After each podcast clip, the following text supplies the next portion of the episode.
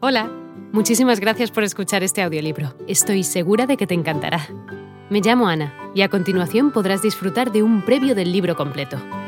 Si te gusta lo que escuchas podrás descargártelo completamente gratis desde mi web, www.escúchalo.online. Un abrazo. Al oír el grito, el rey asomó la cabeza por la portezuela y reconociendo al gato que tantas veces le había llevado caza, ordenó a sus guardias que acudieran rápidamente a socorrer al marqués de Carabás. En tanto que sacaban del río al pobre marqués, el gato se acercó a la carroza y le dijo al rey que mientras su amo se estaba bañando, unos ladrones se habían llevado sus ropas pese a haber gritado al ladrón con todas sus fuerzas. El pícaro del gato las había escondido debajo de una enorme piedra. El rey ordenó de inmediato a los encargados de su guardarropa que fuesen en busca de sus más bellas vestiduras para el señor marqués de Carabás. El rey le hizo mil atenciones y como el hermoso traje que le acababan de dar realzaba su figura, ya que era puesto y bien formado, la hija del rey lo encontró muy de su agrado. Bastó que el marqués de Carabás le dirigiera dos o tres miradas sumamente respetuosas y algo tiernas y ella quedó locamente enamorada. El rey quiso que subiera a su carroza y lo acompañara en el paseo. El gato, encantado al ver que su proyecto empezaba a resultar, se adelantó y habiendo encontrado a unos campesinos que segaban un prado, les dijo Buenos segadores, si no decís al rey que el prado que estáis segando es del marqués de Carabás, os haré picadillo como carne de budín. Por cierto que el rey preguntó a los segadores de quién era ese prado que estaban segando. Es del señor marqués de Carabás, dijeron a una sola voz, puesto que la amenaza del gato los había asustado. Tenéis aquí una hermosa heredad, dijo el rey al marqués de Carabás. Veréis, Majestad, es una tierra que no deja de producir con abundancia cada año.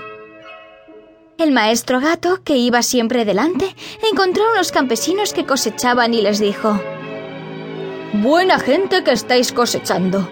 Si no decís que todos estos campos pertenecen al marqués de Carabás, os haré picadillo como carne de budín.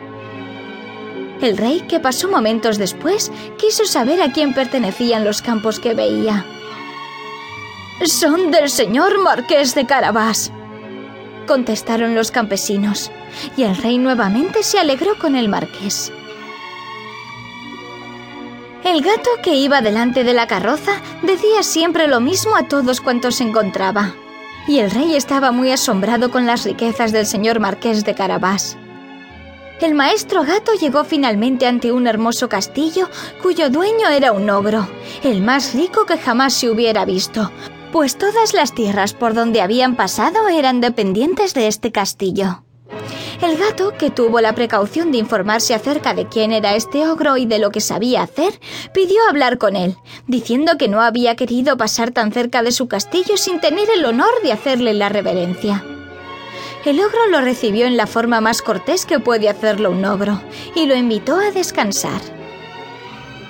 Me han asegurado, dijo el gato, que vos teníais el don de convertiros en cualquier clase de animal que podíais. Por ejemplo, transformaros en león, en elefante.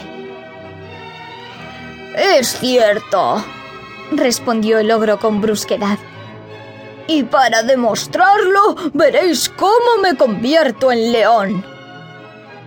El gato se asustó tanto al ver a un león delante de él que en un santiamén se trepó a las canaletas, no sin pena ni riesgo a causa de las botas que nada servían para andar por las tejas. Algún rato después, viendo que el ogro había recuperado su forma primitiva, el gato bajó y confesó que había tenido mucho miedo. Además, me han asegurado, dijo el gato. Pero no puedo creerlo, que vos también tenéis el poder de adquirir la forma del más pequeño animalillo. Por ejemplo, que podéis convertiros en un ratón, en una rata. Os confieso que eso me parece imposible. ¿Imposible? repuso el ogro. Ya veréis. Y al mismo tiempo se transformó en una rata que se puso a correr por el piso. Apenas la vio, el gato se echó encima de ella y se la comió. Entretanto, el rey que al pasar vio el hermoso castillo del ogro quiso entrar. El gato, al oír el ruido del carruaje que atravesaba el puente levadizo, corrió delante y le dijo al rey Vuestra Majestad sea bienvenida al castillo del señor. Hola de nuevo. No está mal para ser solo una pequeña muestra, ¿verdad? Si te ha llamado la atención, recuerda que encontrarás este audiolibro completo y gratis en www.escúchalo.online.